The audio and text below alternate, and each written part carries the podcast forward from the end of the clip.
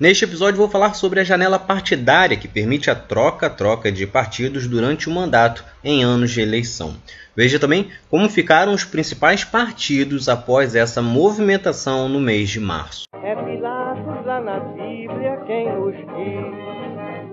E também faleceu por ter pescoço o infeliz autor da guilhotina de Paris.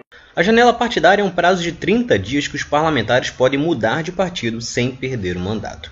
Isso porque até hoje tem gente que acha que partido é só uma coisa qualquer e sem significância. Porém, quando você vota em um deputado, você está votando também no partido. Até porque, por conta do coeficiente eleitoral, o voto em um deputado pode garantir a eleição de mais um ou dois ou mais deputados desse mesmo partido.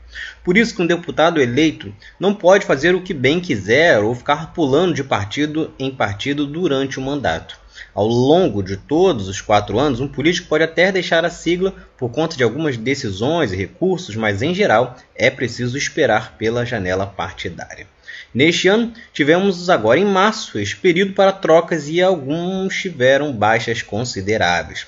O partido que mais perdeu foi União Brasil, partido que surgiu da fusão na virada de ano entre o PSL e o DEM despencou de 81 deputados no começo do ano para 47. Uma perda esperada, pois o bloco que havia sido eleito pelo PSL, totalmente ligado a Bolsonaro, resolveu acompanhar Jair e se movimentar para o centrão, especialmente para o PP e o PL. Ainda assim, para a União Brasil, o saldo foi positivo, pois conta com a quinta maior bancada do Congresso e terá um fundo eleitoral extremamente gordo por somar exatamente o desempenho de 2018 do PSL com o do DEM.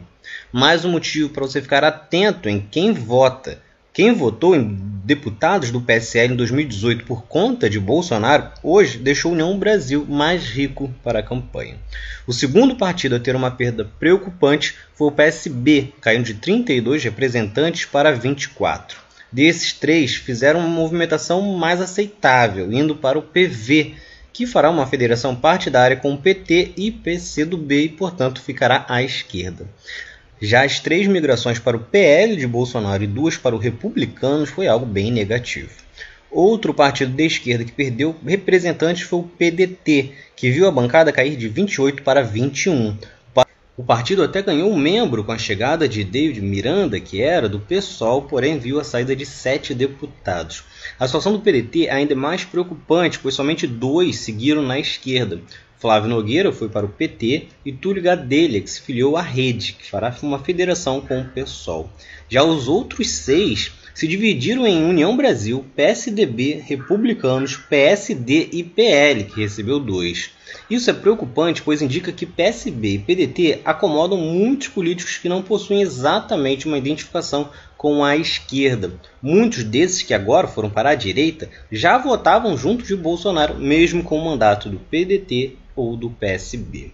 Na situação inversa, quem mais ganhou com a janela partidária foi o PL de Bolsonaro. O partido já tinha uma bancada numerosa, com 33 parlamentares, e agora saltou para 75 com a chegada de 42. O Republicanos recebeu mais 14 deputados e agora tem 44. E o PP ganhou 11 e saltou para 49 três partidos do Centrão e da base de Bolsonaro que hoje estão entre os seis com mais representantes na Câmara Federal. O que indica que o Centrão já escolheu um lado para as eleições de 2022. Entre os seis partidos com mais deputados, ainda tem União Brasil, que entre chegadas e saídas ficou com 47 deputados, partido é mais um de extrema direita que não firma aliança com Bolsonaro ainda para a eleição, mas no Congresso vota totalmente alinhado a ele. Somente dois partidos do, de fora da extrema direita hoje conseguem aparecer neste bloco. O PT, que hoje tem a segunda maior bancada da casa, com 56 deputados. Nesta janela, o Partido dos Trabalhadores perdeu Marília Reis, que foi para o Solidariedade, mas recebeu Flávio Nogueira, do PDT. E o PSD, que está na centro-direita e que deve apoiar Lula em um eventual segundo turno e tem conversas para uma aliança até mesmo no primeiro turno. O partido ganhou 10 deputados nesta janela e agora conta com 45, se tornando a quinta sigla com mais representantes. todas essas movimentações demonstram que a esquerda precisará se fortalecer e muito para conseguir crescer na Câmara. Só que nem tudo é negativo. A movimentação não é nada de anormal. Temos o Congresso mais conservador da nossa história e, obviamente, ali ninguém migraria para um partido de esquerda. Assim como também ninguém ia para um partido de base do PT, porque sabe que, em um caso de vitória, de Lula, por exemplo, seus eleitores majoritariamente escolherão nomes do próprio PT. Logo, decidiram caminhar para um bloco que tem entre 25% e 30% de votos garantidos de pessoas que não são tão ligadas exatamente a um partido. Além disso, o cenário pode enfraquecer até mesmo o próprio bolsonarismo que conhecemos na última eleição, de pessoas totalmente desqualificadas.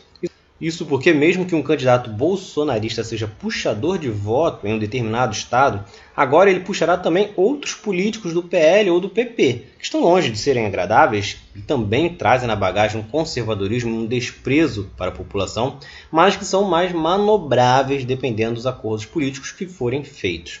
Um cenário totalmente diferente do que em 2018, quando Bolsonaro e bolsonaristas estavam todos no PSL, um partido nanico até então, que tinha um ou dois deputados no máximo em cada mandato legislativo na Câmara Federal. Com isso, quando surgiu a onda de bolsonaristas, todos que acabaram sendo eleitos eram realmente políticos totalmente bolsonaristas ou que estavam surfando nesta onda. Isso, obviamente, não chega a ser um cenário otimista. O foco tem que ser em enfraquecer essa extrema-direita e o centrão de qualquer maneira, para que o Brasil volte a ter algum progresso. E qualquer coisa diferente disso ainda deixará o presidente eleito na mão deste Congresso. Então é isso. Se vocês gostaram, curtam, se inscrevam e assistam os próximos vídeos do outro lado da história. Valeu!